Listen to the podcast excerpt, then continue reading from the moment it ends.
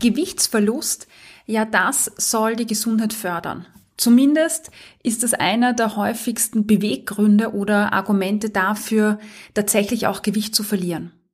Und in dieser heutigen Anti-Diät-Jänner-Folge, drei von fünf, beschäftigen wir uns genau mit diesem Thema, nämlich fördert Abnehmen wirklich die Gesundheit. Willkommen in deinem Podcast rund um das Thema Food Feelings. Mein Name ist Cornelia Fichtel. Ich bin klinische Psychologin, Gesundheitspsychologin und dein Host. Ich begleite dich dabei, zu verstehen, woher der innere Drang zu essen kommt, wie du ihn loswirst und so wieder mehr Freude und Leichtigkeit in dein Essverhalten einkehrt.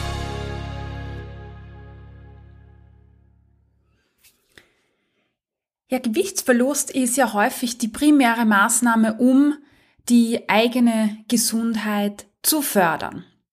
Und tatsächlich, glaube ich, ist es fast unumstritten, ähm, wenn man sagt, dass man mit Abnehmen per se vielleicht gewisse Gesundheitswerte oder Gesundheitsmarker verbessern kann. Also so zeigt sich zum Beispiel in zahlreichen Studien, dass wenn man ähm, einen hohen Blutzucker hat oder erhöhte, einen erhöhten Blutdruck oder so, dass man, wenn man abnimmt, genau diese Werte verbessern kann. Also tatsächlich zeigt ein sehr großer Anteil an Studien, dass Gewichtsverlust die Gesundheit tatsächlich fördert. Das Problem an dieser ganzen Geschichte ist, dass diese Effekte leider nur von kurzer Dauer sind. Wir haben schon besprochen, dass Gewichtsverlust funktioniert, aber, also unter Anführungszeichen, aber die meisten Personen in den ersten ein bis maximal fünf Jahren das Gewicht wieder zunehmen oder sogar nachher mehr Gewicht haben als vorher. Also in 80 bis 95 Prozent der Fällen ist dieser Gewichtsverlust einfach nicht nachhaltig. Und es wird sehr häufig darüber gesprochen, welche positiven Effekte erreicht werden können in der Zeit, wo Menschen abnehmen. Und das ist ja unumstritten. Aber was passiert, wenn Menschen dann wieder zunehmen? Also was macht das auch mit unserer Gesundheit? Und diese Frage oder dieses Thema wird sehr selten beleuchtet. Und vielleicht kennst du das auch von dir, wenn du abnimmst, ja, und in dieser Abnehmphase bist, dann feierst du Erfolge, dir geht's gut, du findest es super. Und wenn dann dieser Gedanke kommt mit eh schon wurscht, ja, und das Gewicht zunimmt, das da zählt man sehr häufig nicht zur Diät dazu. Man tut so, als wäre die Diät fürs Abnehmen verantwortlich, aber nicht mehr fürs Zunehmen, weil das Abnehmen wird auf die Diät geschoben, das Zunehmen auf mein eigenes Versagen. Und deshalb glauben so viele, dass Gewichtsverlust erfolgreich ist, ja, ähm, und genau dasselbe Effekt, den haben wir hier auch. Menschen nehmen ab. Wir schauen uns nur das an, was passiert, wenn Menschen abnehmen. Aber zu der Diät, zu diesem Abnehmvorhaben gehört dieses Zunehmen dazu, weil es einfach in 80 bis 95 Prozent der Fällen genau so einfach passiert.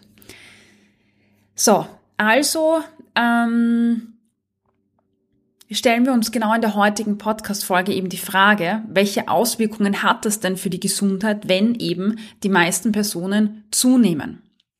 Und da kommen wir zu sprechen auf die Nurses Health Study. Das ist eine Studie, die seit 1976 durchgeführt wird. Eine total spannende Studie, die wird nämlich äh, in regelmäßigen Abständen wiederholt, wiederholt, wiederholt. Und somit sammelt die Nurses Health Study einfach in regelmäßigen Abständen ähm, Daten. Das ist eine sagen wir, Beobachtungsstudie, wie wir sie in der Folge 1 des Anti-Diät-Janers schon näher besprochen haben. Also wenn du nicht weißt, was eine Beobachtungsstudie ist oder du Folge 1 nicht gehört hast, dann schau da am besten nochmal rein. Oder quasi hör nochmal rein in die Folge. Genau, und diese Nurses Health Study untersucht äh, chronische Erkrankungen und Risikofaktoren für chronische Erkrankungen bei Frauen. Und seit 2015 läuft diese Studie schon zum dritten Mal äh, mit einer Studienpopulation von über 280.000 Frauen. Und auch dieses, äh, das Essverhalten zum Beispiel wird hier mit erhoben äh, in, in dieser Studie. So, und jetzt möchte ich dir von einer Studie erzählen, eben von dieser, von dieser aktuellen Variante der Nurses Health Study. Da sind nämlich Frauen eingeflossen mit Geburtsdatum zwischen 1946 und 1964. Die sind da reingenommen, begleitet worden und ähm, auch im Zusammenhang mit ihren Gewichtsschwankungen quasi ähm, eingeteilt worden in Kategorien. Und da gab es Personen quasi mit, mit starken Gewichtsschwankungen, also die, die immer wieder dieses Abnehmen und Zunehmen haben. Dann äh, gab es über 700 Personen mit mittelmäßigen Gewichtsschwankungen und über 900 Personen mit großen Gewichtsschwankungen. Ja. Und über 500 Frauen, die ihr Gewicht halten können. Und die Frauen haben Fragebögen äh, ausgefüllt, haben auch Angaben gemacht äh, bezüglich Gewichtsverlust, Gewichtskontrollmaßnahmen, äh, Sorgen rund um das eigene Körpergewicht. Ähm, und ja, dann hat man sich angeschaut, genau diese Frauen, was hat sich da im Verlauf verändert bei diesen Frauen. Und hier hat man äh, gesehen, dass quasi genau die Personen zwischen 1997 und 2001 mehr zugenommen haben als die Personen, die an keinen Gewichtsschwankungen leiden. Und zwar unabhängig von BMI und Alter. Also nochmal zusammengefasst, die Nurses Health Study untersucht seit 1976 die ähm, Risikofaktoren und auch metabolische Marker und Gewichtsentwicklungen von Frauen und erhebt immer wieder neu äh, bei den Frauen. Und somit werden ganz viele Daten in einem äh, Langzeitverlauf erhoben. Und da hat man eben gesehen, dass Frauen, die schon 1997 angegeben haben, ähm, ihr Gewicht zu kontrollieren und versuchen abzunehmen, dass die im weiteren Verlauf einfach zugenommen haben, ja. Und das war unabhängig vom BMI. Also auch Leute, die jetzt ein Normgewicht hatten und versucht haben abzunehmen, haben in den folgenden Jahren einfach zugenommen, zugenommen, zugenommen. Und das ist genau das, was wir, was wir sehen und was wir auch im Zusammenhang mit der letzten Folge besprochen haben, wo wir kurz diesen Fat Overshoot angesprochen haben, nämlich, dass man Gewicht zunimmt, aber einfach über das Ausgangsgewicht hinaus noch weiter zunimmt. Es gibt auch andere Gesundheitsstudien, und zwar zum Beispiel die ähm, äh, aus Finnland, die Studien Health 2000 und Health 2011. Und die haben auch Gesundheitsdaten von irrsinnig vielen Menschen gesammelt. Über 2000 Personen waren da dabei. Und ein Drittel hat bei dieser Studie angegeben, zu versuchen oder zu versucht zu haben, Gewicht zu verlieren. 28 äh, Prozent hatten Gewicht verloren, 34 Prozent hatten zugenommen und zwar über 12 Prozent haben unter Gewichtsschwankungen gelitten. Und da hat man äh, geschaut, gerade bei den Frauen, die versuchen Gewicht zu verlieren und Diäten machen, die hatten auch mehr Hochgewicht und hatten unter mehr ähm, Gewichtsschwankungen gelitten. Die Daten zeigen jetzt keinen Kausalzusammenhang. Wir können jetzt nicht sagen, ach, das, weil die versucht haben abzunehmen, deshalb haben sie jetzt ein hohes Körpergewicht und haben lauter Gewichtsschwankungen. Das können wir nicht sagen. Dafür müssten wir ein anderes Studiendesign äh, hernehmen, das aber aus ethischen Gründen einfach wahrscheinlich nicht umsetzbar ist, nicht möglich ist. Ähm, deshalb müssen, können wir uns hier nur auf Kausalzusammenhänge verlassen. Tatsächlich zeigen aber nicht nur die zwei Studien, die ich dir, die ich dir jetzt vorgestellt habe, sondern ganz, ganz viele Studien, dass äh, einen, einen einen positiven Zusammenhang zwischen der A, also zwischen der Anzahl der Abnehmversuche und dem Gewicht. Das heißt, je mehr Frauen, insbesondere Frauen, aber Männer natürlich auch, versuchen Gewicht zu verlieren, Gewicht abzunehmen, ähm, ja, desto höher ist die Wahrscheinlichkeit doch dafür, dass sie ein hohes Körpergewicht haben. Ja, das heißt, abnehmen steht stark im Zusammenhang mit Gewicht zuzunehmen. Und das Orge ist, äh, es ist völlig egal, ob diese Abnehmvorhaben oder Diäten jetzt von Fachkräften begleitet werden, also ob die beste Diätologin, der beste Arzt, die beste Psychologin oder Psychotherapeutin da dabei ist oder nicht. Abnehmvorhaben sagen eine spätere Gewichtszunahme voraus. Man geht tatsächlich im Moment davon aus, dass jeder Versuch, Gewicht zu verlieren, zu einer erneuten Gewichtszunahme führt, die über das hinausgeht, was man abgenommen hat. Das heißt, nach einigen Jahren Diätkarriere wiegt man deutlich mehr als vor der Diätkarriere, unter Anführungszeichen. Also das ist jetzt für unsere, für, für den weiteren Verlauf in der Folge total wichtig, dass wir feststellen, dass wenn ich versuche abzunehmen, sagt das eine Gewichtszunahme voraus. Und jetzt stellt sich die Frage, welche Konsequenzen hat denn das für die Gesundheit? Wenn ich jetzt, wenn eine Person sich jetzt bei mir meldet in der Praxis, ja, und sagt, ich muss jetzt Gewicht verlieren und jetzt tun wir alles mit Zügelung und Kalorienzählen und Energiedefizit, um abzunehmen, ähm, und ich begleite sie dann dabei, ja, was welche Prognose gibt's dann nämlich für, für, für die Gesundheit, wenn ich jetzt schon weiß, dass in 95 Prozent der Fällen nachher schwerer sein wird als vorher oder eher. Tatsächlich zeigen nämlich Studienergebnisse, dass die Gewichtsschwankungen mit einem enormen Gesundheitsrisiko verbunden sind. Bei mehrgewichtigen Menschen zum Beispiel, die an Gewichtsschwankungen leiden, ist das Risiko an metabolischen Erkrankungen zu erleiden, wie zum Beispiel Bluthochdruck oder ein erhöhter Blutzuckerspiegel, deutlich erhöht. Und das Ausmaß, das bei Gewichtsschwankungen zugenommen wird, ist nochmal ein Risikofaktor. Also je stärker ich abnehme und zunehme, desto höher das Risiko an so ähm, Erkrankungen wie Bluthochdruck äh, oder dem metabolischen Syndrom zu erkranken. Also zum Beispiel auch ähm, ähm, ein Risiko, Diabetes äh, Typ 2 zu bekommen. Ich möchte an dieser Stelle wieder von einer Studie erzählen. Da wurden ähm, Frauen hergenommen im Alter zwischen 25 und 64 Jahren es waren 258 Frauen, die laut BMI als adipös eingestuft wurden. Ja, wir wissen, äh, ja, dass wir im BMI vorsichtig sein müssen, aber für die Studien ist er relativ äh, interessant und wichtig äh, jetzt, weil ähm, wir hier sehen, dass das Risiko am Bluthochdruck, äh, Bluthochdruck zu erkranken bei Frauen ähm, mit einem hohen Teil ihr Hüftverhältnis und vorliegenden äh, Gewichtsschwankungen erhöht waren, aber nicht, nicht bei Frauen mit einem hohen Teil ihr Hüftverhältnis ohne Gewichtsschwankungen.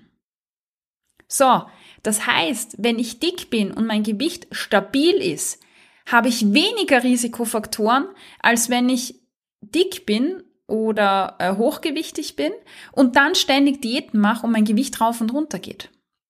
Das heißt, Gewichtsschwankungen sind ein viel wichtigerer ähm, Indikator und Prädiktor für Gesundheit oder Erkrankungen oder Risikofaktor als ähm, das Hochgewicht, das Körpergewicht an sich. Außerdem sehen wir, dass Personen, die unter Gewichtsschwankungen leiden, in Klammer, tritt immer auf, wenn ich abnehme, zumindest in 80 bis 95 Prozent der Fällen, ja, häufiger auf ungesunde Strategien zurückgreifen, um ihr Körpergewicht wieder zu reduzieren. Also Kalorienrestriktion, Essen ausfallen lassen, ähm, schlechtes Gewissen nach dem Essen kommt dann natürlich dazu, Essanfälle und so weiter.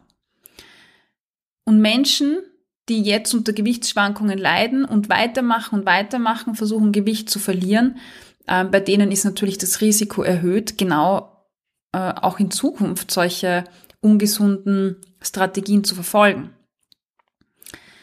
Also, wenn wir jetzt zum Beispiel berücksichtigen, dass Gewichtsreduktionsmaßnahmen, ja, sie helfen mir im Moment, wenn ich abnehme, bestimmte Gesundheitsmarker zu verbessern. Ja, die Knie sind vielleicht nicht mehr so belastet, das Blutbild wird schöner, ähm, der Blutdruck geht ein bisschen runter, ist ja logisch, ja. Aber wir sehen, dass eben der Großteil der Diäten, der Abnehmvorhaben nicht aufrechterhalten werden kann. Das führt in 80 bis 95 Prozent der Fällen dazu, dass man wieder dasselbe Gewicht oder sogar mehr erreicht und dadurch ergeben sich Gewichtsschwankungen, weil ich beginne dann mit der nächsten Diät und mit der nächsten. Und durch dieses Auf- und Zunehmen ähm, stellt sich einfach ein massiver Risikofaktor ein, ähm, auf den auch Ärzte und Ärztinnen und andere Fachkräfte immer wieder hinweisen. So auch in den aktuellen Leitlinien zur Therapie von Menschen von, äh, mit Diabetes Typ 2. Da steht drinnen, Achtung, Achtung, Leute, in der Therapie müssen wir unbedingt darauf achten, Gewichtsschwankungen zu vermeiden, weil sie sind ein Risikofaktor.